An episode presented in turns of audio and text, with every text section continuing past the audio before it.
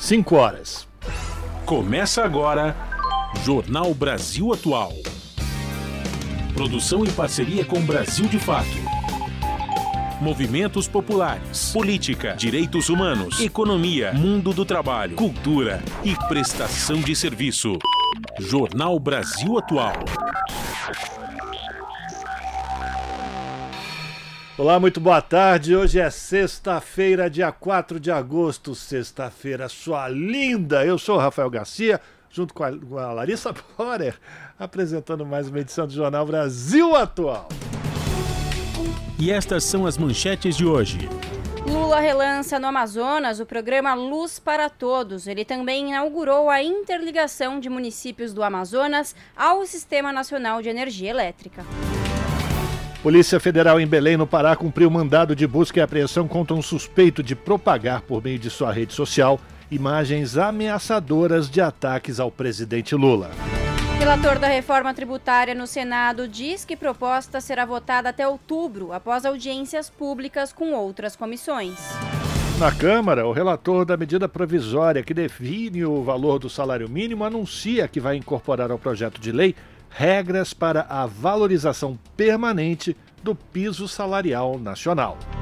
Cristiano Zanin começou a receber os primeiros processos para julgar após tomar posse. Zanin vai relatar um recurso no qual as lojas Avan processam o estado de Santa Catarina e também será responsável pelo julgamento de uma ação de desapropriação de uma fazenda em São Paulo.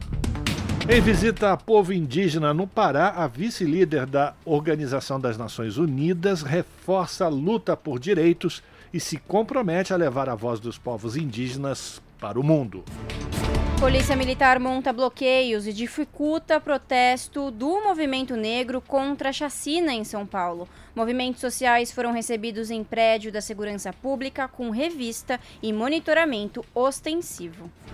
Brasil registra a menor cobertura vacinal em duas décadas no ano de 2023, justamente quando o Programa Nacional de Imunização completa 50 anos. E fique por dentro dos eventos culturais para curtir o final de semana na cidade de São Paulo. É isso aí, minha gente. São 5 horas, 3 minutos, horário de Brasília. Participe do Jornal Brasil Atual por meio dos nossos canais nas redes sociais. No Facebook, facebook.com barra Rádio Brasil Atual. Tem o um Instagram, arroba Rádio Brasil Atual. No Twitter, arroba RA Brasil Atual. Se você preferir o WhatsApp, anota o número 11 96893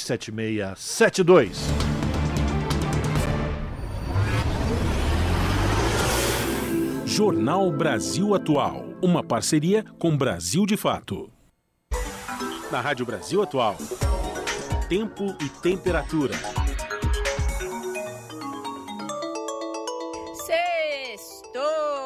Tarde desta sexta-feira aqui na capital paulista é de tempo firme e seco, céu limpo entre poucas nuvens.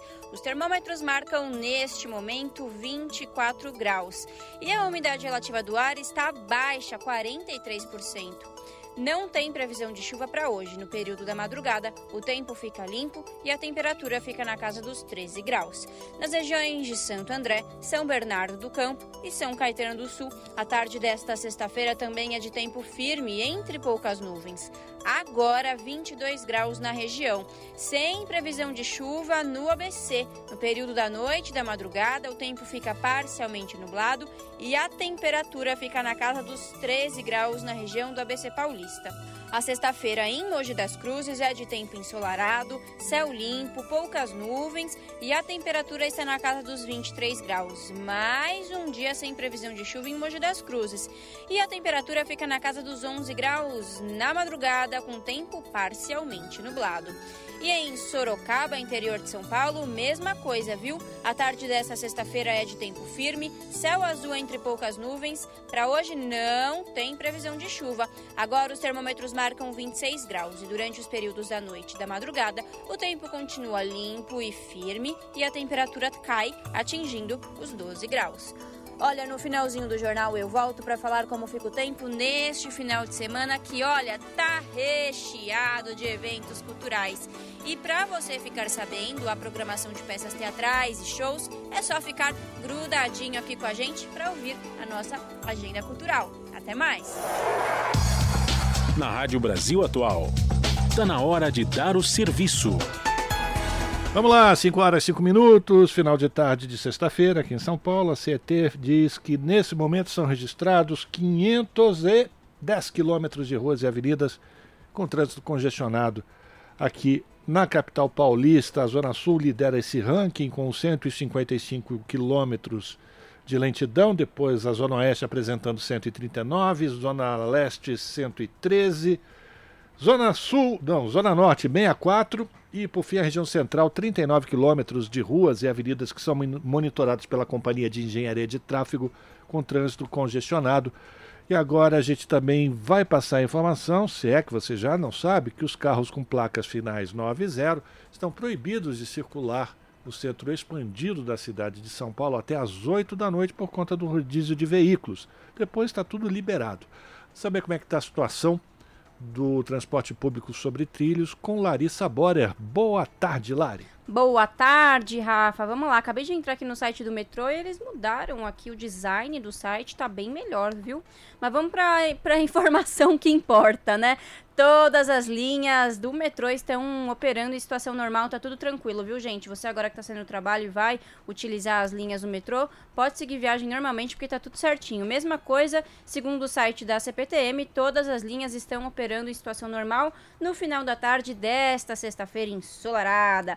Rafa, conta pra gente como que tá a situação das rodovias hoje. Vamos falar da situação da imigrantes da Anchieta, no sentido do litoral, motorista que vai até a região do ABC não vai encontrar nenhum ponto de congestionamento. Porém, se o destino final é a Baixada Santista, a rodovia dos imigrantes vai apresentar 2 km de lentidão do 41 ao 43, segundo a concessionária, trânsito lento por conta de excesso de veículos. Você tentar ir pela Anchieta, não vai melhorar a situação não, viu, meu amigo e minha amiga?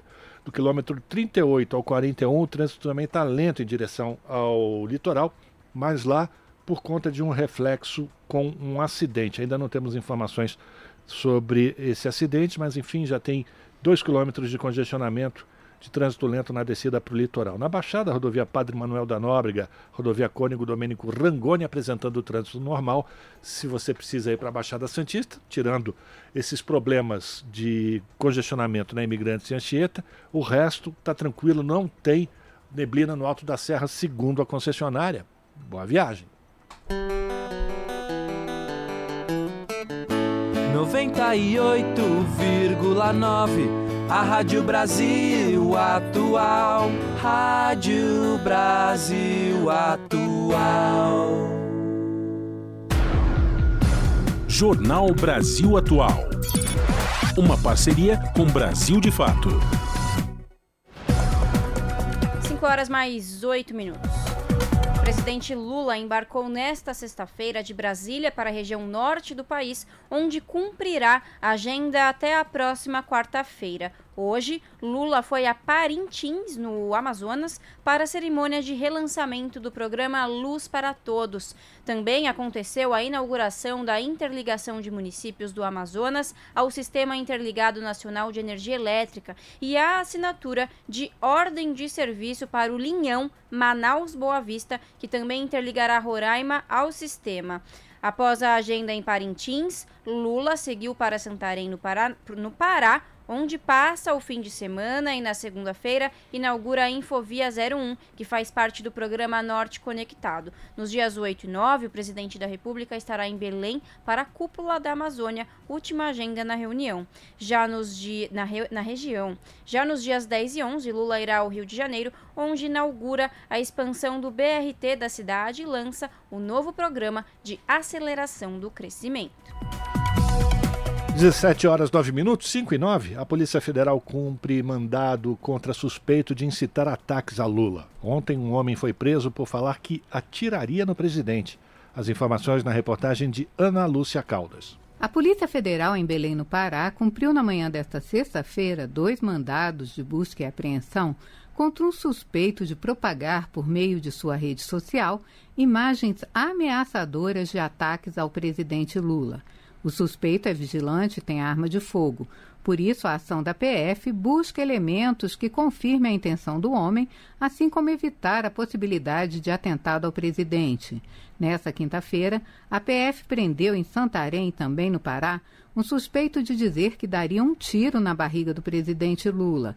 O homem falou as palavras enquanto comprava bebidas em uma loja na quarta-feira. Várias pessoas testemunharam o fato e uma delas fez a denúncia. O inquérito foi então instaurado. A Polícia Federal, ele disse ser fazendeiro, afirmou ter participado dos atos de 8 de janeiro em Brasília e invadido o Salão Verde da Câmara dos Deputados. O suspeito disse ainda ter participado das manifestações em frente ao 8 Batalhão de Engenharia de Construção em Santarém durante 60 dias ininterruptos, além de ter financiado o movimento com mil reais todos os dias. Durante as diligências, os investigadores encontraram um comprovante de compra e venda de um imóvel na região no valor de 2 milhões e 500 mil reais. O suspeito pode responder pelos crimes de ameaça, incitação ou preparo de atentado contra a pessoa por motivos políticos. A gente lembra que o presidente Lula vai estar em Santarém neste sábado, onde cumpre a agenda, antes de participar na semana que vem da Cúpula da Amazônia em Belém. Nas redes sociais, o ministro da Justiça e Segurança Pública, Flávio Dino, se manifestou e disse o seguinte: mesmo após o fracasso dos atos golpistas de 8 de janeiro, ainda existem pessoas que ameaçam matar ou agredir fisicamente autoridades dos poderes da República. Isso não é liberdade de expressão e a Polícia Federal seguirá aplicando a lei contra criminosos. O ministro renovou os apelos para que as pessoas protestem pacificamente e esperem a eleição de 2026. Da Rádio Nacional em Brasília, Ana Lúcia Caldas. De volta ao trabalho, o Congresso aguarda a reforma ministerial para calibrar disputas e avançar na agenda econômica. Balanço positivo do primeiro semestre não impede que o governo crie estratégias por apoio no Congresso Nacional. As informações com Alex Mirkan. Após breve recesso, deputados e senadores retomaram as suas atividades em Brasília no dia 1 com o horizonte repleto de pautas e negociações em curso. No cardápio para o segundo semestre estão temas importantes para o funcionamento do governo, como a lei de diretrizes orçamentárias, o marco fiscal e a reforma tributária. Prioridades da agenda econômica que demandam esforços para mobilizar apoio dos partidos do Centrão e que esbarram em uma oposição organizada e combativa. Para o deputado federal Tarcísio Mota, do PSOL Carioca, os resultados ainda são difíceis de prever. É sempre uma caixinha de surpresas, como dizíamos com relação ao futebol, porque temos pautas extensas na CCJ, polêmicas à vista na questão da educação e mesmo no plenário. Né? Ainda há uma certa instabilidade na questão da construção da base de apoio do governo e nós temos temos pautas que vieram do, segundo, do primeiro semestre para agora, né? ou seja, a segunda fase da reforma tributária, que para nós é um elemento fundamental, virar ou não virar, finalmente a questão da progressividade da tributação sobre renda e patrimônio. Nós temos a segunda votação do arcabouço fiscal, tudo isso prometido já agora para agosto. O deputado Alencar Santana, do PT de São Paulo, justifica. Que a gente espera que haja esses avanços. Né? O Brasil tem pressa, o povo tem pressa, precisa melhorar a vida das pessoas. Agora, se vai recompor o governo é, isso é da dinâmica do dia a dia da política. O presidente Lula é, é, tem ali a sua consciência, tem os seus porquês, suas razões e, logicamente, tem que olhar o retrato social e olhar o retrato parlamentar também. Já são dadas como certas algumas concessões do presidente Lula a partidos que, até o ano passado, compunham a base do governo Jair Bolsonaro. Alguns ministérios e cargos de segundo escalão devem ser oferecidos ao Progressistas, partido do presidente da Câmara, Arthur Lira, e ao Republicanos. A intenção é pacificar as pressões e ampliar a base de votos no plenário da casa. Firme em manter as peças em ministérios-chave, Lula tem a difícil missão de poupar nomes da sua preferência pessoal e partidária. O sociólogo e pesquisador Marcos Iannone, professor da Universidade Federal Fluminense, analisa. O melhor desempenho do governo né, no, no, no Legislativo, na Câmara e no Senado, é, que é o que se prevê né, com essa reforma ministerial pode ter um impacto estabilizador, um, né, um, pelo menos no sentido de amenizar um pouco os problemas que o governo enfrentou no Congresso, na Câmara, sobretudo nesse nesse primeiro semestre. Mota diz compreender a encruzilhada do governo. Eu acho, por exemplo, acertado que o governo diga que o Ministério do Desenvolvimento Social permaneça nas mãos de alguém mais alinhado com as propostas mais progressistas do governo. Portanto, a manutenção do ministro Wellington Dias, por exemplo, na minha opinião, está absolutamente correta. Da mesma forma, nós não gostaríamos de ver né, os ministérios da ministra Aniele Franco, Sônia Guajajara, Marina Silva, Silvio de Almeida, né, que tivessem nesse, exatamente nesse elemento né, que tem a ver com a parte mais progressista do governo, interferido negociado com o Centrão. Se por um lado o governo sinaliza abertura a campos políticos divergentes, ele também precisa se preocupar com a manutenção de sua base de apoio mais fiel. Os partidos de esquerda sinalizam incômodos com a possibilidade de mulheres serem preteridas no comando de ministérios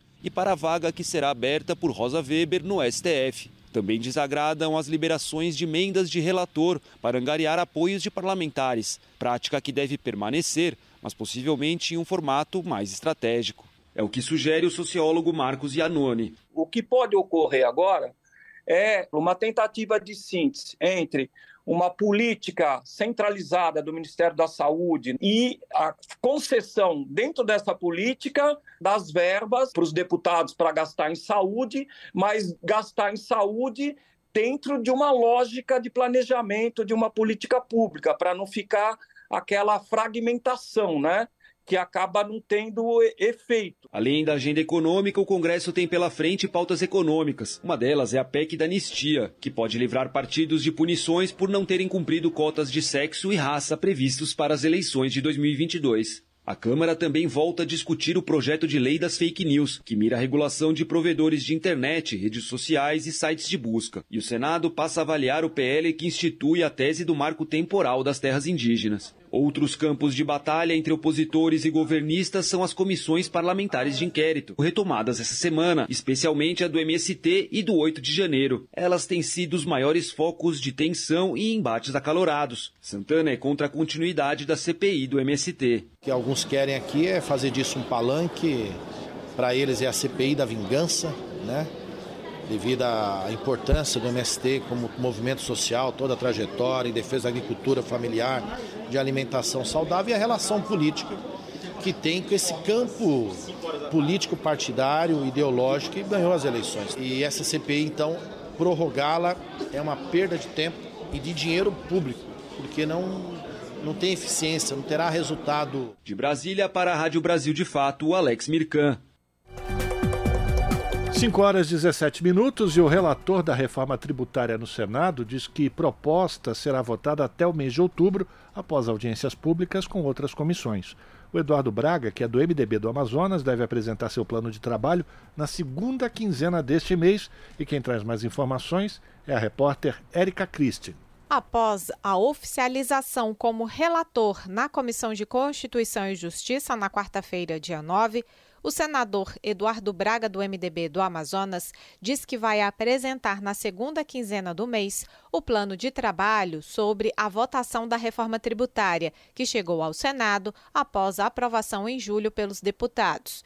Ele antecipou que fará entre seis e oito audiências públicas conjuntas com as comissões de Assuntos Econômicos e de Desenvolvimento Regional, entre outras, para ouvir especialistas, representantes do setor produtivo Executivo e governadores, por exemplo. Ao prever a aprovação no Senado até o final de outubro, Eduardo Braga reforçou que a proposta será alterada. Nós iremos examinar cada um dos artigos para que nós possamos, aqui no Senado, dar a nossa contribuição. O Brasil precisa de uma reforma tributária que possa ser, ao mesmo tempo, simplificadora, que nós possamos simplificar o sistema tributário, ao mesmo tempo, neutra do ponto de vista tributário. Nós não podemos ter aumento aumento de carga tributária, o Brasil não suporta aumento de carga tributária e equilibrada do ponto de vista federativo. O líder da oposição, senador Rogério Marinho, do PL do Rio Grande do Norte,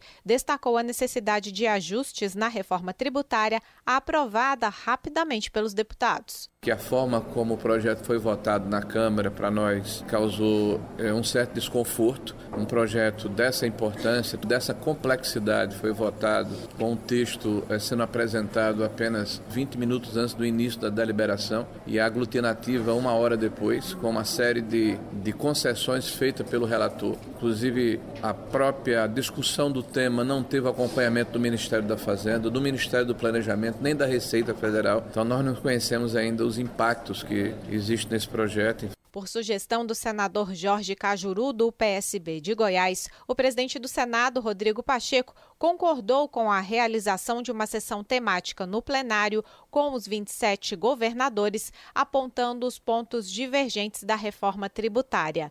Da Rádio Senado, Érica Christian. 5 horas mais 20 minutos. Relator vai incorporar política de valorização permanente à MP do salário mínimo. A repórter Maria Neves traz as informações. O relator da medida provisória que estipula o valor do salário mínimo, deputado Merlong Solano, do PT do Piauí, adiantou em audiência pública na Comissão de Análise da Proposta que vai incorporar ao projeto de lei regras para a valorização permanente do piso salarial nacional. Conforme explicou, os critérios de reajuste foram enviados ao Congresso pelo próprio governo. Se aprovada, a política já passa a valer a partir do ano que vem. Merlong Solano esclareceu que os critérios adotados são os mesmos utilizados para a correção do mínimo entre 2007 e 2019. Pelo que está no projeto de lei de conversão, que é o mesmo que está no PL que o governo enviou para esta casa, o salário mínimo a partir de 1 de janeiro de 2024 passará, uma vez aprovado e sancionado, a ser reajustado pela inflação do ano anterior, apurada até novembro, acrescida do PIB do segundo ano anterior ao ano do reajuste. De acordo com a supervisora do Escritório Regional do Departamento Intersindical de Estatística e Estudos Socioeconômicos em Brasília, Mariel Angeli Lopes, enquanto esteve em vigor, a política de valorização proporcionou aumento real de 77% no valor do salário mínimo. Ainda assim, depois de mais de quatro anos com correção apenas pelo índice de inflação, o valor do piso nacional hoje corresponde a apenas 52% do que valia quando criado, em julho de 1940, conforme a supervisora do DIEESE. Também por causa dessa desvalorização, a representante do Departamento Intersindical de Estatística considera importante ter política de valorização permanente prevista em lei. É muito importante a gente considerar que nos próximos anos nós precisamos de manter, manter uma política de valorização justamente para a gente recuperar e sair né, daquele platô no valor do salário mínimo atual com relação ao valor do salário quando ele foi criado. Então a gente tem duas questões que são as mais importantes tem que recuperar esses valores que foram perdidos nesse último período, né, após o fim da política de 2019, ao mesmo tempo que a gente tem que ter essa política de valorização permanente inscrita na nossa legislação para que, independente da mudança de governo, que os trabalhadores sejam contemplados é, com valorização do salário né, e que eles recebam os frutos do crescimento econômico. Pelos cálculos do DIEESE, para cobrir todas as despesas básicas do trabalhador previstas na Constituição, como moradia, educação, saúde e lazer, o mínimo deveria corresponder hoje a R$ 6.300. Com a correção concedida em maio por meio da MP em análise, o valor chegou a R$ 1.350. Ainda segundo Mariel Lopes, mais de 54 milhões de brasileiros recebem o mínimo, seja como salário direto ou como benefício social. Além disso, 20 milhões de aposentados do INSS também recebem o piso nacional. Estudos do DIEESE apontam que a cada real acrescido ao salário mínimo, 18.383 empregos são criados. Além disso, esse real acrescentado corresponderia a quase 1 bilhão e 300 milhões de reais a mais no produto interno bruto do país. Conforme afirma o presidente da Central dos Sindicatos Brasileiros, Antônio Neto, isso ocorre porque os trabalhadores de menor renda aplicam tudo o que recebem na economia local. Pode parecer ironia, mas quem recebe salário mínimo, que são milhões de brasileiros, não aplicam na Bolsa de Valores. Eles fazem o consumo nas comunidades em que vivem. Então, eles fazem girar a economia principal do país. É por isso que as projeções dos dados colocados pelo Diese de que um real de aumento no salário mínimo dá um desdobramento fantástico em geração de emprego, na renda do país, no PIB brasileiro. Segundo o presidente da Central dos Sindicatos Brasileiros, Antônio Neto, se os critérios de correção propostos, inflação mais crescimento do PIB, forem aprovados, em 2024 o salário mínimo já terá aumento real de 2,9%. Ainda assim, defende ser necessário também recompor a perda de 5,4% de valor ocorrida nos últimos anos, entre 2019 e 2023. Da Rádio Câmara de Brasília, Maria Neves. 5 horas e 25 minutos e Cristiano Zanin tomou posse nesta quinta-feira como ministro do Supremo Tribunal Federal.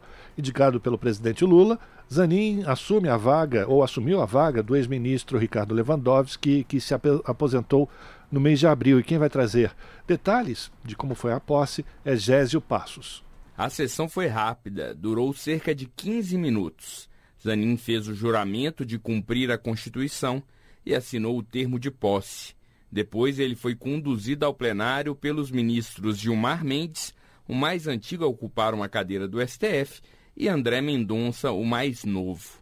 A presidenta do STF, ministra Rosa Weber, quebrou o protocolo para desejar boas-vindas ao novo ministro. Ministro Cristiano Zanin, como todos sabem, a cerimônia de posse de ministro no Supremo Tribunal Federal não comporta espaços para discursos. Mas eu, na condição de presidente do Supremo Tribunal Federal, em nome de todo o colegiado, quero dar a Vossa Excelência as boas-vindas. Eu estou convicta de que Vossa Excelência, com a sua cultura jurídica, seu preparo técnico, sua experiência e sua extrema alianeza, enriquecerá, sobremodo, este colegiado. Seja muito bem-vindo. O ministro da Justiça, Flávio Dino, que já foi juiz federal, esteve na cerimônia e disse que, pela trajetória de Zanin, ele terá muito a acrescentar no STF. O ministro Zanin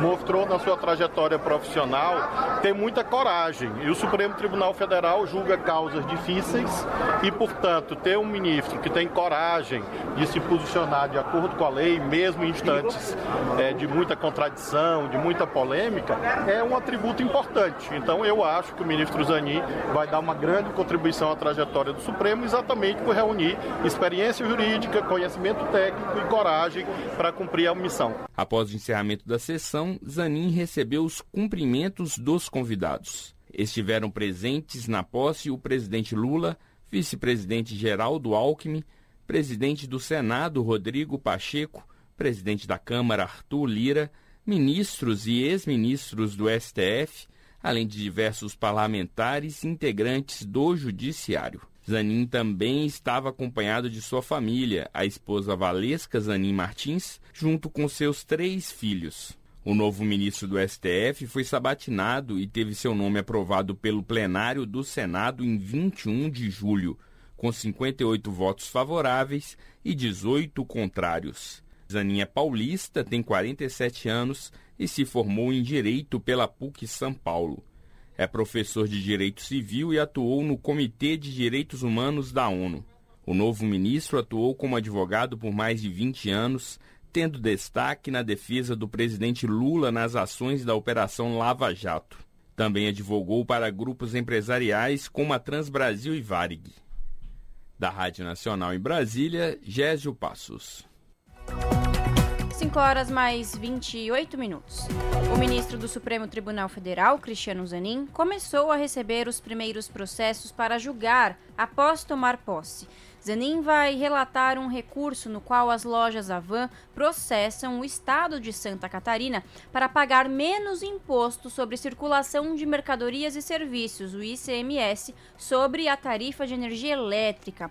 O ministro também será responsável pelo julgamento de uma ação de desapropriação de uma fazenda em São Paulo. Além das ações que chegaram ao Supremo, Cristiano Zanin herdou 566 processos que estavam no gabinete do ministro Ricardo Lewandowski, que em abril se aposentou compulsoriamente ao completar 75 anos e abriu a vaga na corte. Entre as ações herdadas estão processos contra a conduta do ex-presidente Jair Bolsonaro durante a pandemia de Covid-19 e questionamentos sobre a lei das estatais. Na próxima quarta-feira, Zanin fará estreia no plenário do Supremo. Está previsto o julgamento sobre a constitucionalidade do juiz de garantias. Você está ouvindo Jornal, Jornal Brasil, Brasil, Atual. 5 horas 30 minutos. O Conselho de Desenvolvimento Econômico Social Sustentável, conhecido como Conselhão, instalou nesta sexta-feira um grupo de trabalho para a Amazônia e outro para a restauração de áreas degradadas.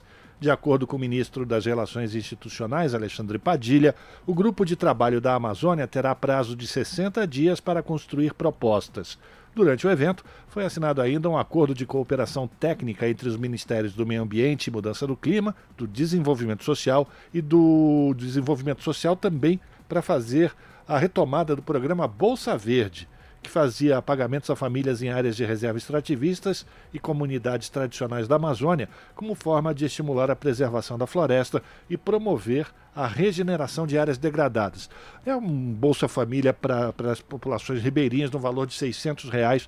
A ministra do Meio Ambiente e Mudança do Clima, Marina Silva, também estava presente nesse lançamento. Visita a povo indígena no Pará, vice-líder da ONU reforça a luta por direitos no território indígena Mapuera, no estado brasileiro do Pará. Amina Mohamed ouviu a comunidade e se comprometeu a levar a voz dos povos indígenas para o mundo. Da ONU News em Nova York, quem traz os detalhes é Felipe de Carvalho. Nesta quinta-feira, a vice-secretária-geral da ONU, Amina Mohamed, visitou a terra indígena Mapuera, no estado brasileiro do Pará. Ela chegou ao país na terça-feira e esteve em reuniões em Brasília com o governo, sociedade civil e representantes da ONU, antes de se dirigir ao norte. Amina Mohamed afirmou que visitar o Brasil sem visitar a Amazônia não é visitar o Brasil. I'm also from an indigenous tribe in Africa, so I understand the value of the voice of the indigenous people. Ao se dirigir para a comunidade, a vice-líder da ONU afirmou que também vem de uma tribo indígena africana e por isso entende o valor da voz dos povos indígenas. Amina Mohamed disse à população local que estava ali para ouvi-los, para vê-los, para senti-los e para agir em prol dos direitos deles. And to take that voice to Brasilia, to Belém, to New York, to the world. Ela destacou que ouviu o que as pessoas contaram durante a visita e que ela levaria essa voz para Brasília, para Belém, para Nova York, para o mundo. A vice-líder da ONU enfatizou as demandas relacionadas a transporte, tecnologia, terras e serviços básicos e afirmou que esses não são favores e sim direitos. Segundo Mohamed, as Nações Unidas estão comprometidas em levar e amplificar a voz dos povos indígenas e apoiá-los. Nos dois primeiros dias da viagem ao país, a vice-secretária-geral e sua comitiva tiveram diversos encontros com o governo federal em Brasília, inclusive com o ministro das Relações Exteriores, Mauro Luiz Vieira, o ministro da Secretaria-Geral da Presidência, Márcio Macedo, a ministra do Meio Ambiente e Clima, Marina Silva, e o assessor especial do presidente para assuntos internacionais, Celso Amorim. A vice-chefe da ONU também se reuniu com altos funcionários, representantes dos ministérios de Finanças e Planejamento, entre outros. Mohamed elogiou os esforços do governo para fortalecer a implementação dos Objetivos de Desenvolvimento Sustentável, ODS, e debateu a importância de aumentar a ambição no cenário global para a Agenda 2030, ação climática e reforma do sistema financeiro internacional. Da ONU News em Nova York, Felipe de Carvalho. 5 horas 33 minutos, minutos e o presidente Lula diz que busca saída para impasse na exploração da foz do Amazonas. O Ibama negou o pedido da Petrobras para explorar petróleo na região e quem vai contar mais detalhes para a gente é a repórter Sayonara Moreno. Três meses depois que o Ibama negou o pedido da Petrobras para explorar petróleo na bacia da foz do rio Amazonas, o presidente Luiz Inácio Lula da Silva afirmou que a decisão não é definitiva e que o governo busca uma saída. Esse estudo do IBAMA não é definitivo, porque eles apontam falhas técnicas que a Petrobras tem o direito de corrigir. Mas o que a gente não pode é deixar de pesquisar, saber se tem aquilo que a gente pensa que tem. E quando a gente achar, a gente vai tomar uma decisão do Estado brasileiro, o que que a gente vai fazer nessa margem equatorial deve ter petróleo. E ela fica muitos quilômetros longe da margem. Nós estamos num processo de discussão interna agora e eu acho que logo, logo a gente vai ter uma decisão do que, que a gente pode fazer. É o que disse o presidente nesta quinta-feira durante entrevista a emissoras de rádio da Amazônia. Na época, o Ibama negou o pedido de perfuração em alto mar por considerar risco ao meio ambiente e falta de documentação suficiente. Às vésperas de comandar a cúpula da Amazônia em Belém do Pará, o presidente Lula também citou planos para premiar prefeitos de cidades amazônicas que atuarem com iniciativas contra desmatamentos e queimadas. Uma grande reunião com todos os prefeitos das cidades dos estados amazônicos, ao invés da gente punir, a gente premiar aquelas pessoas que fizeram bem para a preservação da nossa fauna, da nossa floresta, da nossa água, para que as pessoas denunciem as queimadas, para que as pessoas denunciem o garimpo ilegal, os madeireiros ilegais. O presidente também comentou a relação com a Venezuela, incluindo uma dívida do país com o Brasil e destacou que a sobrecarga nos sistemas públicos em Roraima, provocada pela vinda de imigrantes venezuelanos, é um problema do governo federal. Nós temos total interesse em fazer com que Roraima volte à normalidade, inclusive que tenha menos venezuelanos indo para o Brasil. Nós estamos normalizando a nossa relação com a Venezuela. Já foi acertado com o presidente Maduro, ele estará em Belém nós vamos voltar a conversar com ele. É preciso fazer um acerto de uma dívida que a Venezuela tem com o Brasil e nós estamos acertando isso. E nós queremos discutir, inclusive, a migração. Nós vamos acolher todos que quiserem vir de qualquer lugar para o Brasil, mas é importante que a Venezuela voltando à normalidade, pessoas podem votar. Na conversa, a pauta da infraestrutura foi a mais mencionada. O presidente Lula disse que vai anunciar um novo PAC no Rio de Janeiro quando voltar da cúpula. Segundo ele, o grande programa de infraestrutura vai incluir as obras de melhorias para a COP30, que vai ocorrer em Belém do Pará em 2025. Da Rádio Nacional em Brasília, Sayonara Moreno. Jornal Brasil Atual. 5 horas mais 36 minutos. Governo e parlamentares celebram a nova lei de estímulo a escolas em tempo integral. O repórter José Carlos Oliveira acompanhou a cerimônia de sanção.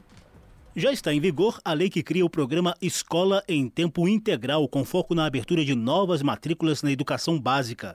O texto surgiu de proposta do governo Lula, aprovada na Câmara em julho, com relatoria do deputado Mendonça Filho, do União de Pernambuco, acatando emendas de vários parlamentares. Com um aporte de 4 bilhões de reais, se pretende atender cerca de um milhão de crianças e jovens em termos de educação em tempo integral nas várias etapas da educação básica, uma cooperação direta com estados e municípios, disponibilizando recursos financeiros, assessoria técnica para que a gente possa avançar nessa política de Estado de uma educação emancipadora que gere equidade e oportunidade para todos. De imediato, 2 bilhões de reais serão aplicados pelo Ministério da Educação em assistências técnica e financeira ao longo deste e do próximo ano. Os recursos também poderão estimular as matrículas no ensino médio em tempo integral, articulado à educação técnica profissionalizante. A lei considera tempo integral a permanência do estudante na escola ou em atividade escolar por ao menos 7 horas diárias ou 30 35 horas semanais em dois turnos. Coordenadora da Frente Parlamentar da Educação, a deputada Tabata Amaral, do PSB de São Paulo, ressaltou os benefícios esperados com a nova lei. A pauta de ensino integral é muito importante para o nosso Brasil. Já está mais do que comprovado que reduz a violência, que aumenta a chance daquele jovem ir para o ensino superior. A gente está falando de uma política muito importante para o combate à desigualdade. Então, celebro uma vitória muito importante para a nossa educação. Além dessas vantagens citadas pela deputada Tabata Amaral, o Ministério da Educação avalia que o ensino em tempo integral reduz a evasão escolar e aumenta a expectativa de remuneração dos alunos na fase profissional. O MEC pretende chegar a 3 milhões e 200 mil novas matrículas da educação básica em tempo integral até 2026, atingindo uma das metas do Plano Nacional de Educação. Para o ministro Camilo Santana, a nova lei é estratégica para o país. A ideia aqui é se construir uma política nacional com distribuição das matrículas desde a creche até o ensino médio. A escola tempo integral não é só aumentar o tempo na escola, é um conjunto de ações que passe a ampliar na formação das equipes, da gestão dessas matrículas lá em cada escola. Quem vai discutir muitas vezes a grade curricular desse segundo período da escola é a comunidade escolar, focar no potencial e nas potencialidades do município, da região. A lei que cria o programa Escola em Tempo Integral foi sancionada com três vetos do presidente Lula relativos a valores da Bolsa Formação Estudante e a reprogramação de repasses de recursos da União para estados e municípios. Da Rádio Câmara de Brasília, José Carlos Oliveira. São 5 horas e 40 minutos. O secretário-geral da ONU apresenta recomendações para transformar a educação. Documento político de Antônio Guterres pede urgência em repensar o setor devido às crises de equidade e relevância. O líder das Nações Unidas alerta que falta de reformas dos sistemas educacionais pode aprofundar desigualdades e falta de estabilidade no nível global. Da ONU News em Nova York, quem traz mais informações é Mayra Lopes. O secretário-geral da ONU apresentou o documento político sobre educação transformadora. As recomendações de Antônio Guterres fazem parte da nossa agenda comum, destacando a urgência de repensar o setor impactado pelas crises de equidade e relevância. Guterres adverte que a falta de reformas nos sistemas educacionais globais pode aprofundar desigualdades e situações de instabilidade, o assessor especial do secretário-geral na cúpula da Educação Transformadora, Leonardo Garnier, e a vice-diretora-geral de Educação da Unesco, Stefania Giannini, falaram a jornalistas sobre o documento. De acordo com Leonardo Garnier, o texto apresenta sete frentes de discussão. O líder da ONU sugere que os currículos escolares apresentem um sistema integrado e abrangente de educação e aprendizagem ao longo da vida. Many of those who do attend formal schooling are not even learning the basics. Current education systems are not preparing them to understand and confront the complex challenges of the future. Além disso, ele destaca que o sistema deve garantir a igualdade e inclusão, além de tornar currículos e pedagogias relevantes para o futuro. Para a ONU, o papel dos professores deve ser reavaliado com uma atuação focada em facilitar a criatividade e o aprendizado. No texto, o secretário-geral ainda defende que as ferramentas e recursos digitais sejam utilizados para expandir o acesso, melhorar a aprendizagem e aumentar as capacidades para navegar no futuro. Da ONU News em Nova York, Mayra Lopes. Você está ouvindo Jornal, Jornal Brasil, Brasil, Atual. 5 horas 42 minutos. Polícia Militar monta bloqueios e dificulta protesto do movimento negro contra a chacina em São Paulo. Movimentos sociais foram recebidos em prédio da Secretaria de Segurança Pública com revista e monitoramento ostensivo. As informações com Lucas Weber. Organizações do movimento negro se uniram na noite desta quinta-feira, dia 3, em frente ao prédio da Secretaria de Segurança Pública do Estado de São Paulo, no centro da capital paulista. O objetivo foi protestar contra a ação policial na Baixada Santista no âmbito da Operação Escudo. Os manifestantes se surpreenderam com um esquema de segurança montado para receber os movimentos sociais. A coordenadora estadual do Movimento Negro Unificado, Regina Lúcia dos Santos, relatou ter tido dificuldades para chegar ao local do protesto em decorrência dos diversos bloqueios montados pela Polícia Militar. A militante precisou esconder a camisa do movimento social que representa para passar pelo cordão de agentes de segurança. Segundo a deputada estadual Paula Nunes, a ideia da polícia era sufocar ainda mais o protesto. Segundo ela, os PMs cercariam dois lugares, fariam revista em um dos pontos e no outro haveria grades, de modo que a manifestação ficaria encurralada em frente ao prédio da secretaria. Eu milito a, no movimento negro há mais de 10 anos e nunca fiz um ato na frente da Secretaria de Segurança Pública com ela completamente cercada. Na verdade, a primeira ideia da polícia era cercar dois lugares, fazer revista em um dos pontos e ter grade no outro ponto, de modo que a manifestação ficaria encurralada em frente à Secretaria de Segurança Pública. Eu conversei com o policial mediador, com o tenente responsável pela operação e disse que nós faríamos a manifestação fora da grade. Ainda há muito policiamento, tem muita polícia ao redor, pessoas estão sendo revistadas, mas fazer o ato entre as grades era algo que era impensável para gente. A sensação de confronto foi compartilhada pelo auxiliar de enfermagem Alexandra Ruda Paula, que trabalha no Guarujá, um dos municípios onde acontece a Operação Escudo. Segundo o profissional de saúde, os militares fizeram a barreira de forma ostensiva. Chegou aqui, já tinha uma quantidade de policial enorme, né? Fazendo barreira e de uma forma ostensiva, é, amedrontando a gente, né? E isso é bem difícil. Então a gente vê que nas manifestações do grupo do, do ex-presidente, do ex-presidente não tinha nada, né? E, e, aqui com a gente, eles estão fazendo é, dessa forma, como tratando forma, como tratam todo mundo, né? Então, sendo preto é marginal. Essa é a visão visão que, que eles têm. Então, a gente é preto e é marginal. A gente, a gente, a gente é, mostra o perigo para a sociedade. E essa visão tem que ser mudada. Nesta quinta-feira, subiu para 16 o número oficial de pessoas mortas pela Polícia Militar na Baixada Santista desde o início da Operação Escudo. A ação foi deflagrada na última sexta-feira, dia 28, com resposta à morte do soldado Patrick Reis, da Rota. No primeiro final de semana de operação, os PMs mataram 10 pessoas em comunidades na Baixada Santista, mas ainda assim, o governador de São Paulo, Tarciso de Freitas, afirmou ter ficado, abre aspas, extremamente satisfeito com a ação da polícia. Fecha aspas. De São Paulo para a Rádio Brasil de Fato, Lucas Weber. Ainda sobre esse assunto, o Movimento Negro de São Paulo está analisando a chacina provocada pela PM no Guarujá e afirma que está sendo importado milícia os movimentos sociais pedem a suspensão imediata da Operação Escudo, que já matou 16 pessoas lá na Baixada. E o Lucas Weber, Lucas Weber volta para trazer mais informações. Os movimentos ligados à luta antirracista se juntaram na noite dessa quinta-feira, dia 3, para protestar contra a ação policial na Baixada Santista, desde a deflagração da Operação Escudo, iniciada na semana passada. O movimento negro exige a suspensão imediata da operação e a investigação das mortes provocadas pela polícia. Até agora foram contabilizados 16 mortos. Apesar dos números, a ação dos policiais contou com o apoio do governador Tarciso de Freitas, do Republicanos. Simone Nascimento, coordenadora nacional do MNU, o Movimento Negro Unificado, cobra o fim da operação. A gente é muito solidário aos, aos, familiares da vítima do policial que foi executado no dia 27, mas a gente acha desproporcional que os territórios periféricos convivam com esse medo diante dessa operação que já vitimou de mais de 10 pessoas.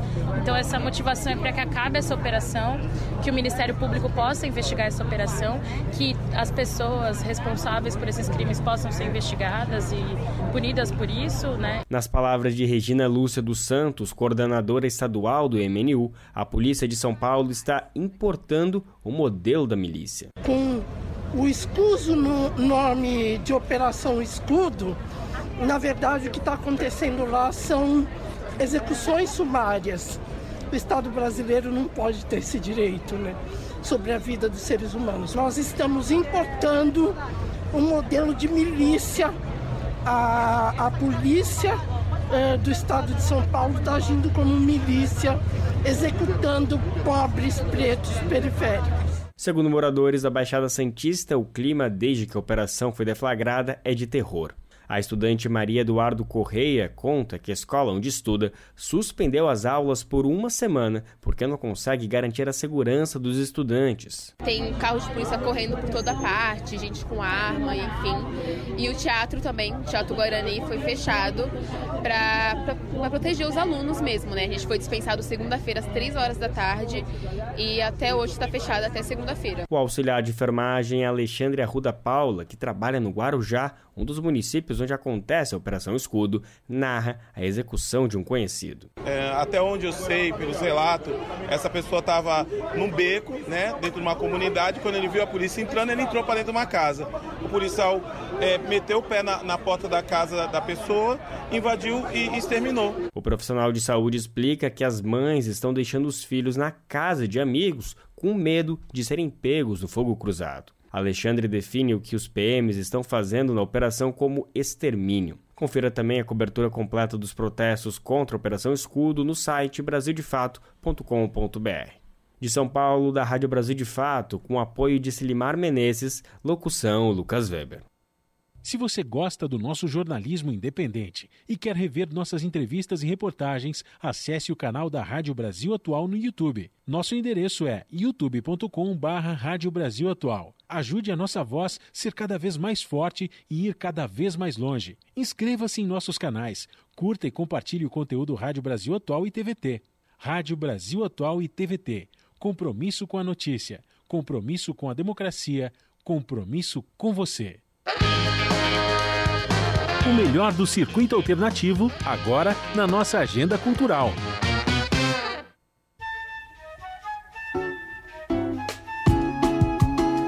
Demorou, mas chegou! Sextou, minha gente! Como de costume, hoje é dia da Agenda Cultural, com eventos para o final de semana aqui na capital paulista, sempre naquele precinho camarada, ou melhor ainda, de graça.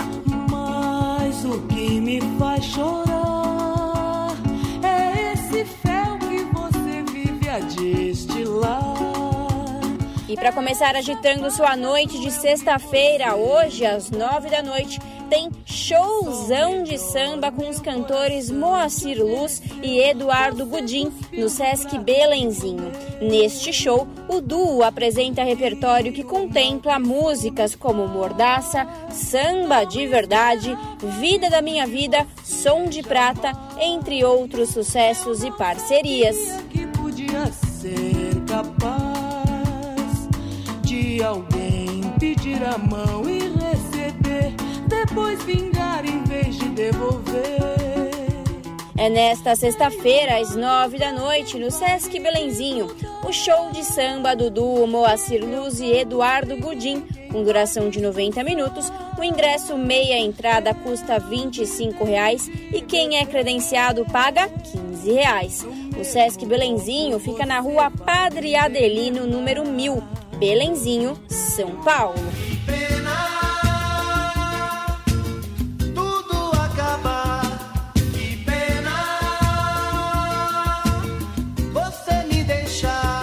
Se você quer relembrar de clássicos e cantar para todo mundo ouvir, hoje às 8 da noite tem o grupo Raça Negra em apresentação no Festival São João Paulo, que vai rolar em diversas partes da cidade de São Paulo.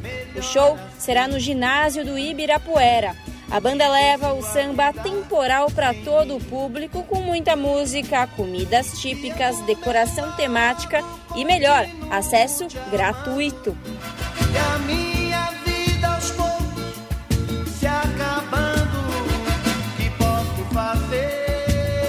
É nesta sexta-feira, Raça Negra no ginásio do Ibirapuera, Rua Manuel da Nóbrega, número 1361, Ibirapuera, São Paulo. O evento é gratuito, porém é necessário apenas a reserva por meio da plataforma Simpla www.simpla.com.br.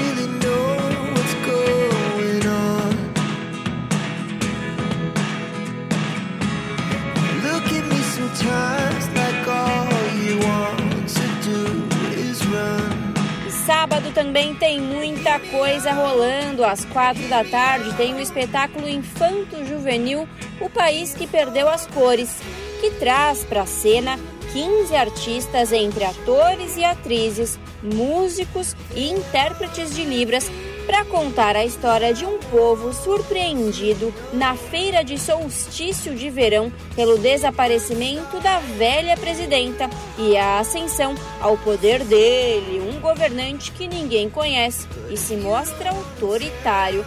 Aos poucos, esse governo vai tirando a vida e as cores do país. Hum, te lembrou algo?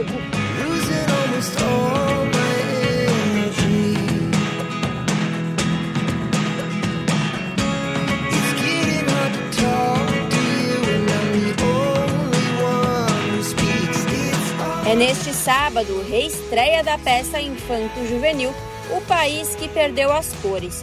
O espetáculo faz de 5 a 27 de agosto nova temporada em São Paulo, agora no Teatro Cacilda Becker, na Lapa, aos sábados e domingos às 4 da tarde, com entrada gratuita.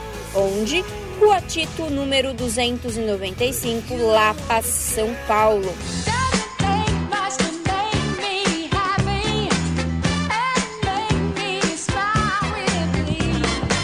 Sábado também é dia de bailar muito no Baile Black, comandada por Nelson Triunfo.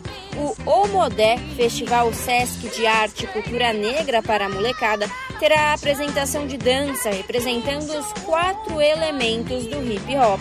Um diálogo com outras vertentes da música brasileira, como o coco, a embolada e o maracatu, misturadas com a black music.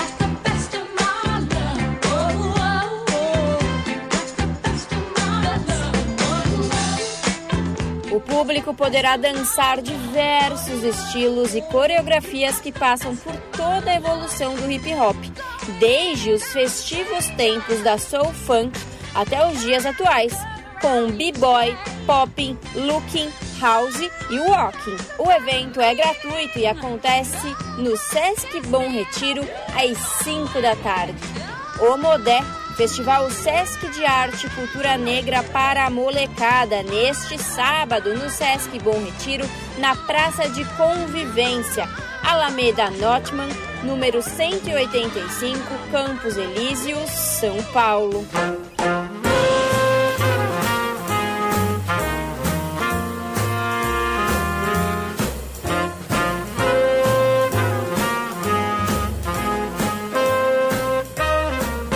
Sábado também tem mais uma edição do já conhecido Vila Jazz Festival, evento de incentivo ao jazz e suas vertentes no Shopping Vila Lobos. Com apresentações de grandes nomes da cena local em uma atmosfera aconchegante, o rolê ainda conta com comidinhas delícias e bebidas para todos os paladares.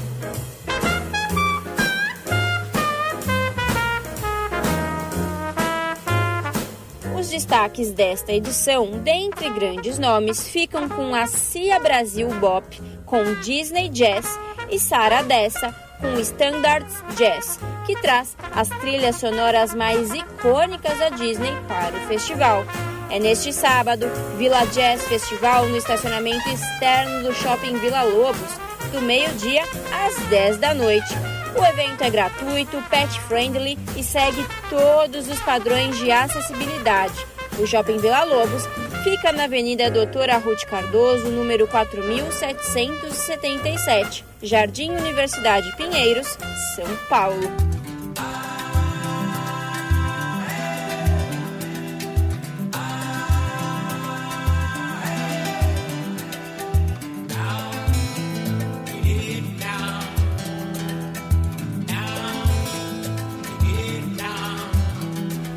Vocês lembram que no começo da agenda eu disse que na sexta-feira ia ter shows do Raça Negra, que faz parte do Festival São João Paulo, que vai rolar em diversas partes da cidade, né?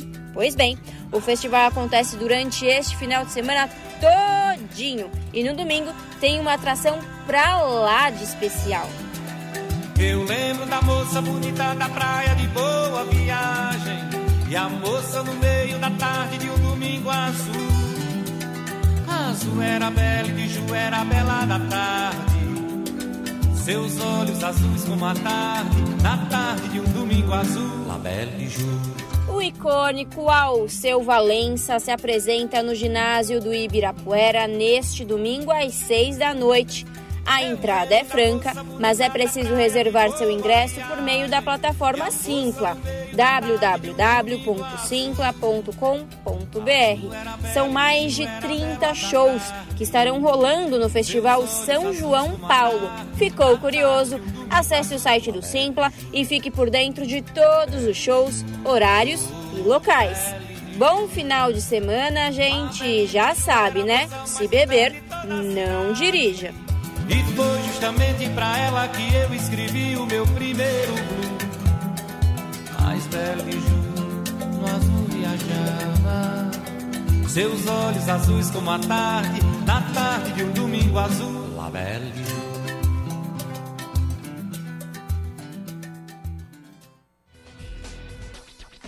Novidade aqui na TVT. Para desenrolar o seu fim de semana, a gente tem um encontro marcado todo sábado. Um novo programa com entrevistas descontraídas, com artistas, influenciadores e muito mais. Além, é claro, com tudo que tá bombando na internet. A gente está de olho também do que está acontecendo de mais interessante na cidade. Esse é o Desenrolados com Lucas Souza e Larissa Borer. Sábado, 5 e meia da tarde, estreia Desenrolados, aqui na TVT a pluralidade de ideias e a informação confiável nunca foram tão necessárias. Você que gosta do conteúdo jornalístico produzido pela Rádio Brasil Atual e pela TVT tem uma missão muito importante: dar o seu apoio para que nossa voz continue cada vez mais forte. Jornalismo independente, com responsabilidade com a notícia e com a democracia, só é possível com a participação e o apoio popular. Acesse o site catarse.me/tvt faça a sua assinatura e nos ajude com sua contribuição. Rádio Brasil Atual e TVT. Compromisso com a notícia. Compromisso com você. Pontualmente, 18 horas. Rádio Brasil Atual. Para sugestões e comentários, entre em contato conosco por e-mail redação@jornalbrasilatual.com.br ou WhatsApp DDD 11 96893 7672. Acompanhe a nossa programação também pelo site redebrasilatual.com.br.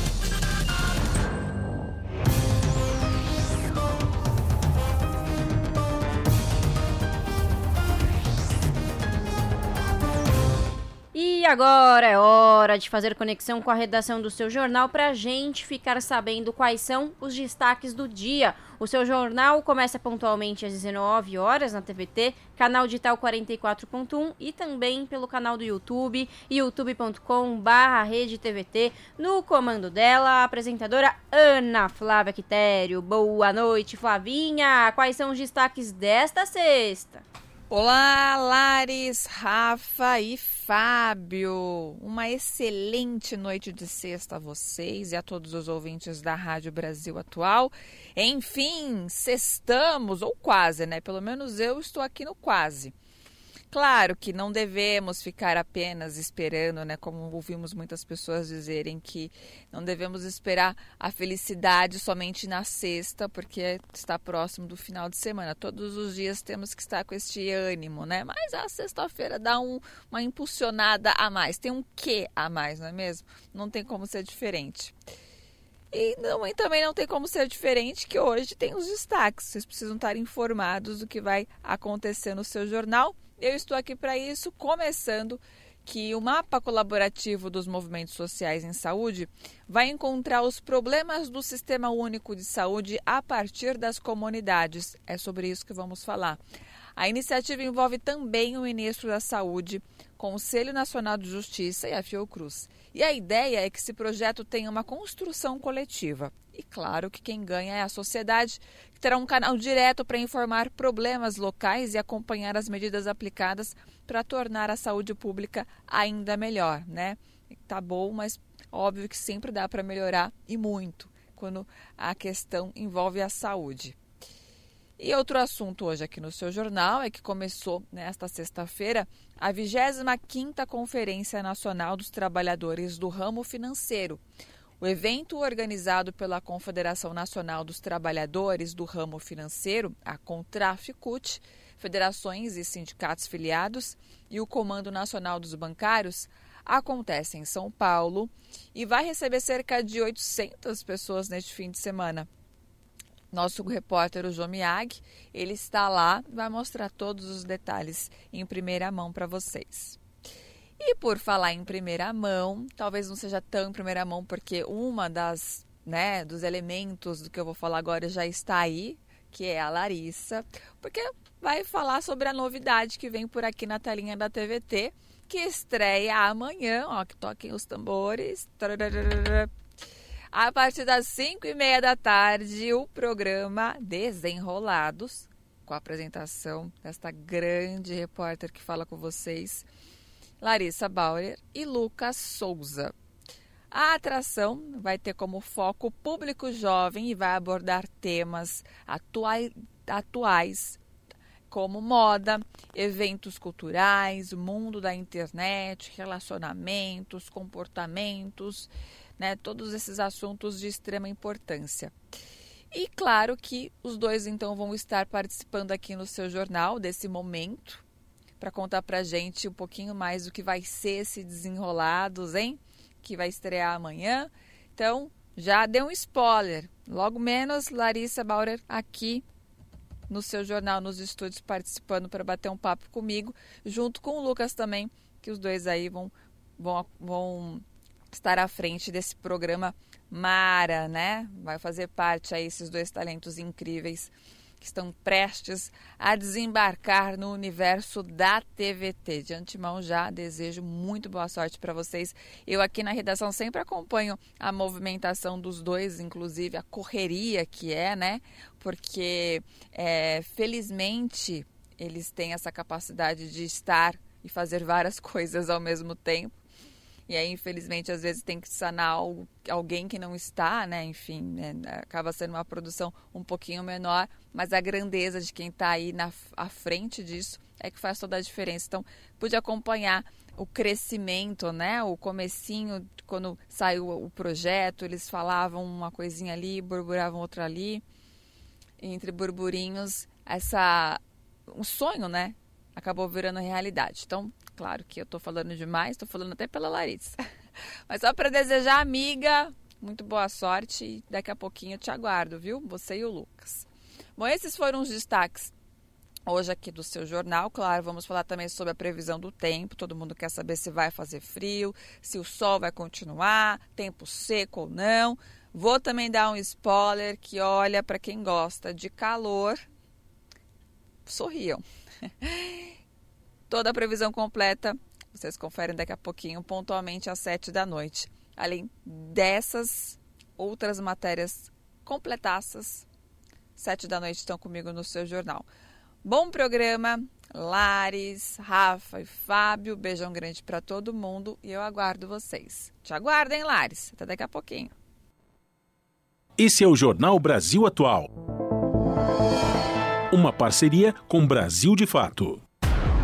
Ei, Lele, então às sete da noite tem o seu jornal a partir das. Da, da, seu jornal a partir das sete da noite.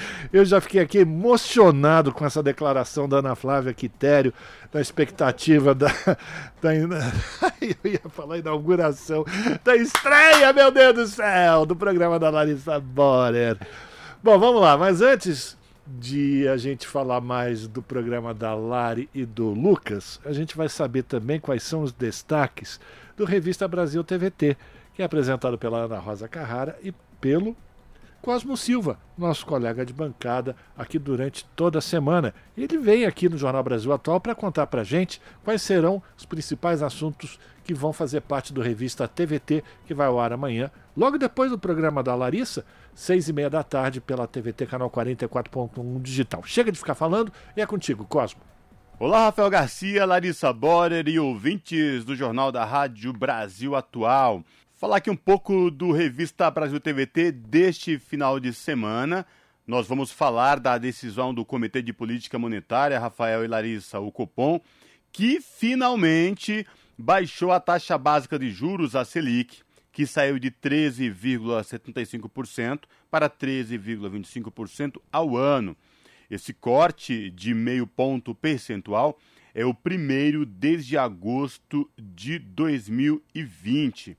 Lembrando aqui aos ouvintes que foi a primeira redução no atual governo, que desde o início criticou o presidente do Banco Central, Roberto Campos Neto, pela decisão do comitê de manter os juros. Mesmo com a diminuição, Rafael, veja só, olha só essa informação. Ainda é a maior taxa real descontada da inflação do mundo. E quem faz uma análise para a gente dos impactos para a economia brasileira da redução da taxa básica de juros de meio ponto percentual é o ex-ministro da Fazenda nos primeiros governos do presidente Lula, Guido Mantega. Uh, a redução da Selic e o que essa baixa impacta na economia, bem como a atuação do economista Márcio Postma à frente de institutos como o IPEA, a Fundação Perseu Abramo e o Instituto Lula, que elegeu nova diretoria aí para os próximos três anos, serão discutidos no programa de hoje, Rafael e Larissa. E tem mais, viu? Olha só, sobre o caso lá da Operação Escudo da Polícia Militar no Guarujá, a Defensoria Pública de São Paulo pediu ao governo Tarcísio de Freitas, do Republicano, o imediato fim da operação policial lá no Guarujá. Lembrando que esta operação já ceifou, aliás, matou 16 pessoas desde a sexta-feira, dia 29, por conta lá é, do, do, do, assassinato do soldado da rota, uh, que é a Rondas Ostensivas Tobias Aguiar. Então, essa ação foi iniciada após a morte desse soldado e, segundo as autoridades públicas, governador do estado, Secretaria de Segurança Pública, não tem data para acabar, viu? Lembrando que o governador Tarcísio de Freitas já manifestou publicamente o apoio ao que ele chama e considera como confronto. Mas o que chama atenção, Rafael Garcia, é que neste confronto só um lado é, teve vidas ceifadas, né? Ele também negou excessos e disse que está, abre aspas, satisfeito. Essa ação da PM no Guarujá e que quem analisa para a gente aí é o ouvidor das polícias do estado de São Paulo, o professor Claudinho, é, também a gente fala da gestão de Tarcísio de Freitas à frente do maior estado da federação para analisar aí esses primeiros meses do governo Tarcísio de Freitas aqui na, no estado de São Paulo e esta ação da PM no Guarujá é um dos temas que a gente aborda no Revista Brasil TVT deste fim de semana, viu? E olha só, outra informação também que a gente traz e analisa é, é, o documento produzido aí pelos militares com inquérito que investiga a atuação destes nos atos antidemocráticos de 8 de janeiro, viu? Que indicou falhas de órgãos do Gabinete de Segurança Institucional, o GSI, Rafael Garcia. Mas o documento obtido pela Folha de São Paulo e divulgado no último dia 31, ele, veja só, livrou as tropas de culpa pela invasão e concluiu, por outro lado, que se houvesse planejamento, aspas, adequado no início do governo do presidente Lula, o episódio poderia ter sido evitado ou minimizado. Lembrando que o governo Lula estava há oito dias do seu mandato, aí, portanto, esse inquérito militar quer imputar a responsabilidade daquele dos atos antidemocráticos e golpistas do 8 de janeiro, vejam só, ao governo do presidente Lula. O programa repercute essa questão e analisa a situação do ex-presidente dos Estados Unidos, Donald Trump. Ele foi indiciado pela terceira vez e esse é considerado, viu, Rafael e Larissa, até agora, o processo mais importante contra o republicano. E quem traz uma análise sobre a situação de Donald Trump lá nos Estados Unidos é o professor de História da Cultura Brasileira, o James Green, que é radicado americano, radicado, quer dizer, estadunidense, né? Estadunidense radicado aqui em São Paulo. Outra pauta que vamos discutir é que jovens de várias partes do mundo estão em Lisboa, capital de Portugal, para a Jornada Mundial da Juventude, com a presença do Papa Francisco. Estão sendo esperados para o evento mais de meio milhão de jovens, Rafael. E outro assunto que a gente vai tratar também, que é bem interessante, viu? É sobre a onda rosa por conta do filme da Barbie que após duas semanas após chegar às salas de cinema, segue dominando as rodas de conversas e discussões nas redes sociais. O longa já é um fenômeno de bilheteria em todo o mundo e também se tornou um fenômeno cultural, algo que há tempos não se via na indústria cinematográfica. A gente fala com a professora de cinema da Escola de Cinema do Maranhão, ela também que é especialista no assunto, mas o legal é que ela faz um paralelo aí com a questão da disputa de classe, a questão de gênero e a questão de paradigma aí com o filme da Barbie, que vem sendo muito discutido. Quem gosta, gosta, e quem não gosta também não gosta e faz questão de explicitar isso. Lembrando aqui aos ouvintes do Jornal da Rádio Brasil Atual, Rafael e Larissa, o Revista Brasil TVT vai ao ar aos sábados e domingos, das 18 às 20 horas, na TVT, canal 44.1 digital em São Paulo e na Grande São Paulo, na Rádio Brasil Atual, 98.9 FM e também pelo YouTube da TVT, youtube.com barra Eu aguardo vocês aqui, os ouvintes do Jornal da Rádio Brasil Atual, amanhã, a partir das 18 horas, no Revista Brasil TVT, que também tem reprise no domingo, no mesmo horário. Abraço, Rafael Larissa, abraço também aos ouvintes do jornal da Rádio Brasil Atual. Jornal Brasil Atual. Uma parceria com Brasil de Fato. 6 horas mais 13 minutos. Campanha tenta combater assédio contra mulheres em locais públicos. A São Paulo por Todas foi lançada nesta semana. As informações na reportagem de Leandro Martins. Combater a violência e o assédio contra mulheres em espaços públicos e privados é o objetivo da campanha São Paulo por Todas, que foi lançada esta semana. A iniciativa visa medidas de acolhimento, proteção e segurança das mulheres em bares, restaurantes, casas de eventos, boates e outros estabelecimentos de gastronomia e lazer. Os materiais publicitários divulgam o protocolo Não Se Cale, o selo Estabelecimento Amigo da Mulher e mensagens da forma como a mulher pode buscar ajuda, e também de como a população em geral pode ajudar uma vítima de abuso, importunação ou violência. Importunação sexual é crime e agora os estabelecimentos do estado de São Paulo deverão treinar seus funcionários para ajudar vítimas de assédio. Se você vir este selo, Fique tranquila. Se você vir esse gesto, ajude. Esse gesto divulgado na campanha é o sinal de ajuda, muito simples de fazer com apenas uma mão e de forma discreta. O gesto envolve três passos: a palma da mão aberta e voltada para fora.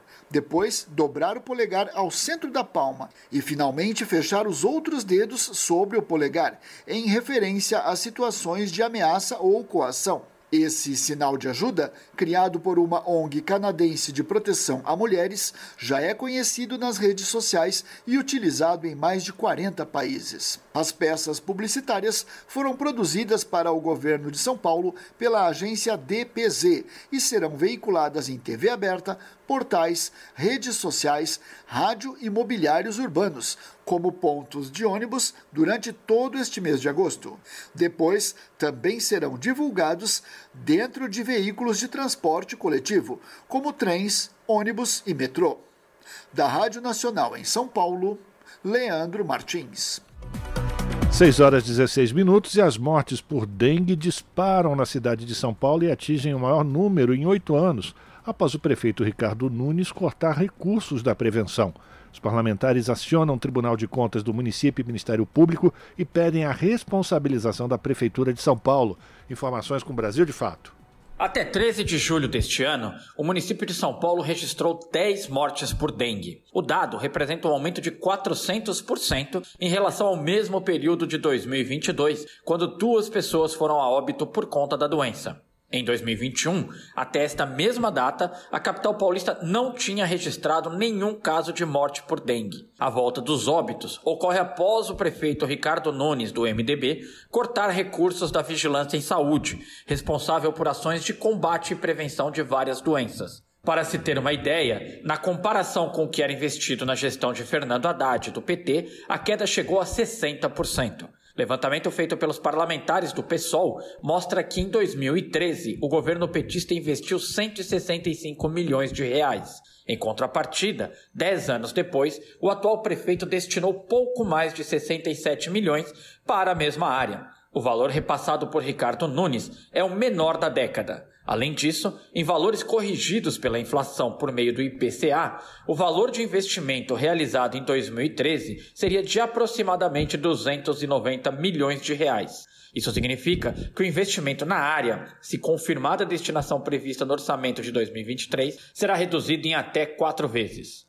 Os números foram compilados pelo vereador Celso Gianazzi, pelo deputado estadual Carlos Gianazzi e pela deputada federal Luciene Cavalcante.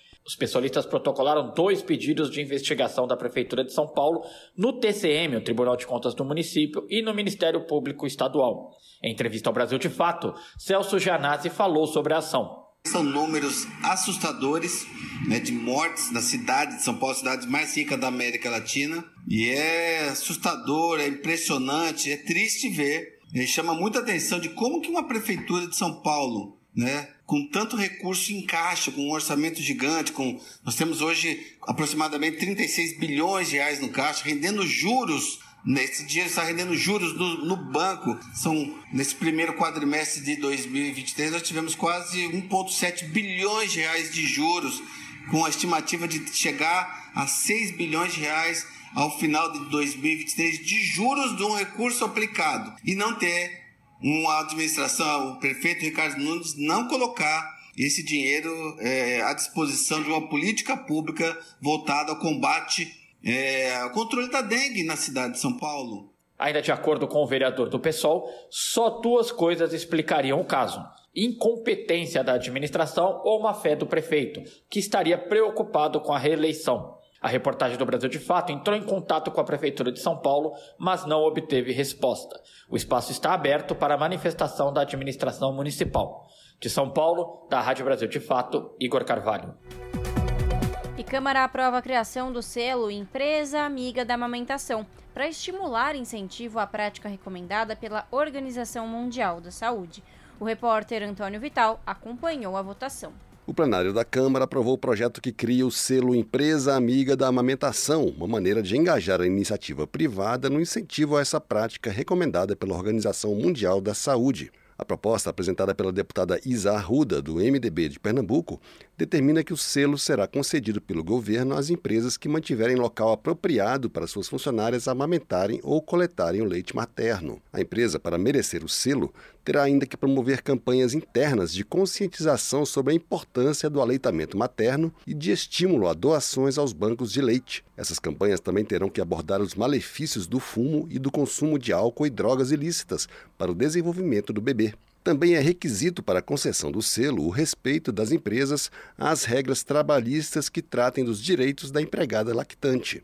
O selo Empresa Amiga da Amamentação não poderá ser concedido a empresas condenadas ou punidas por trabalho infantil e poderá ser revogado em caso de descumprimento da legislação trabalhista. A relatora da proposta, a deputada Alice Portugal, do PCdoB da Bahia, destacou a importância do aleitamento materno. Abraça uma temática da maior importância para as mulheres e para a saúde da população, porque uma criança que usufrui do aleitamento materno efetivamente tem grande chance de ser um jovem e um adulto saudável. O projeto foi aprovado de maneira simbólica, sem votos contrários, em comemoração ao mês do aleitamento materno, agosto. A deputada Talíria Petrone, do PSOL do Rio de Janeiro, que amamenta o filho de sete meses no intervalo das votações, disse que a amamentação é um direito que ainda precisa ser estendido à maioria das mulheres e bebês. Infelizmente, há uma desproteção a esse direito. Não é culpa das mães, que só amamentam quase 60 dias. Ainda há muitos empecilhos para garantir o direito da gente amamentar, mas também o direito das crianças e bebês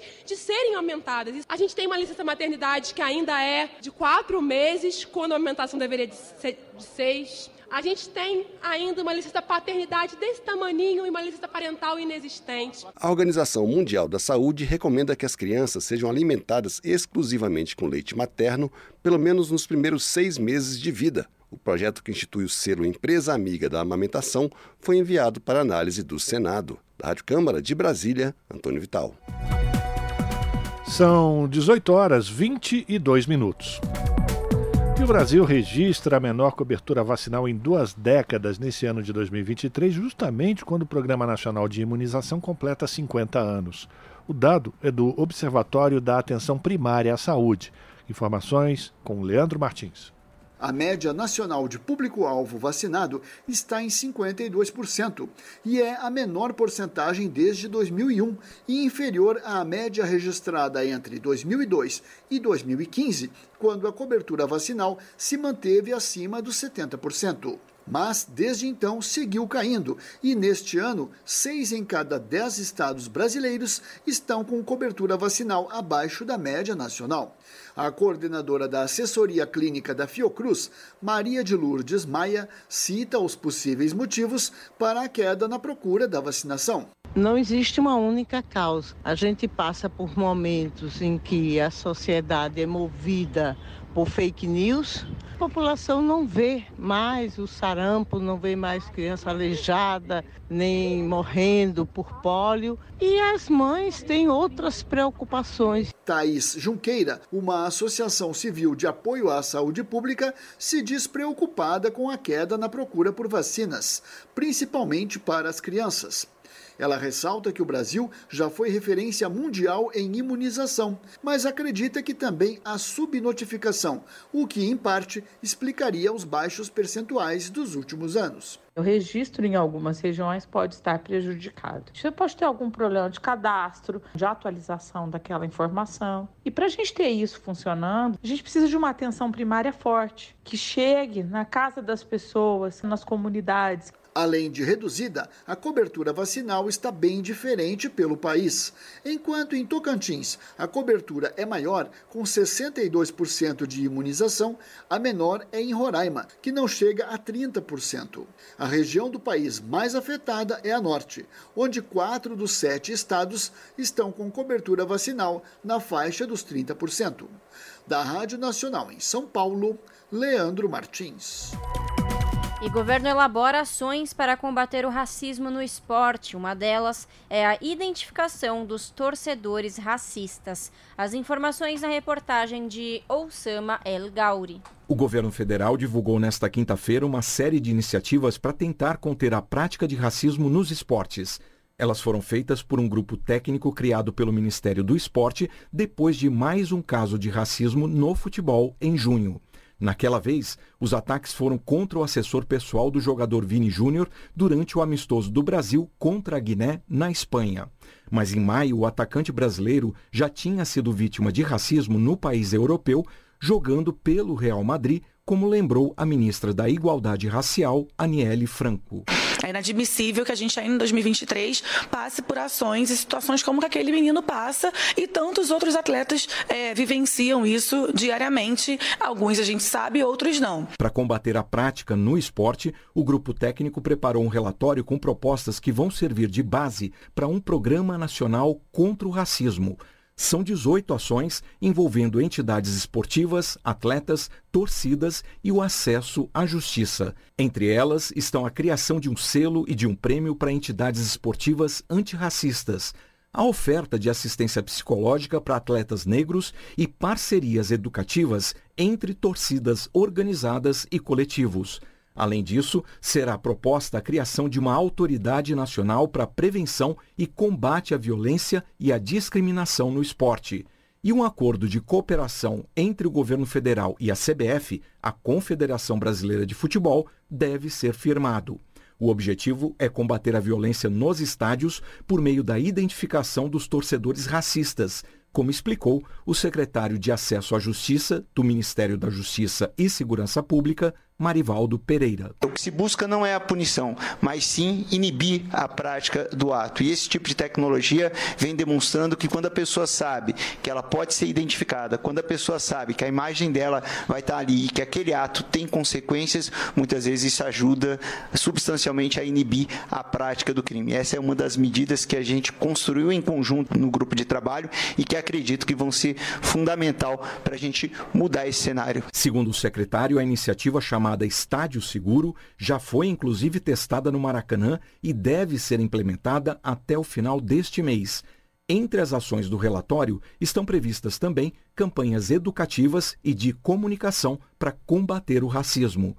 Para a ministra do Esporte, Ana Moser, Todas essas ações representam o início dos trabalhos. É um trabalho que continua. Nós temos ainda outras estruturações e aprofundar a conversa com os setores para poder viabilizar as indicações feitas nesse relatório. Mas é o primeiro passo dessa, dessa caminhada que precisa ser fortalecida, no caso aqui no esporte, mas na sociedade de uma maneira geral, né, sabendo que o esporte é um vetor de projeção de comportamentos e de sentimentos e de práticas né, presentes na sociedade. Segundo Ana Moser, parte das ações serão implementadas ainda este ano e parte no ano que vem.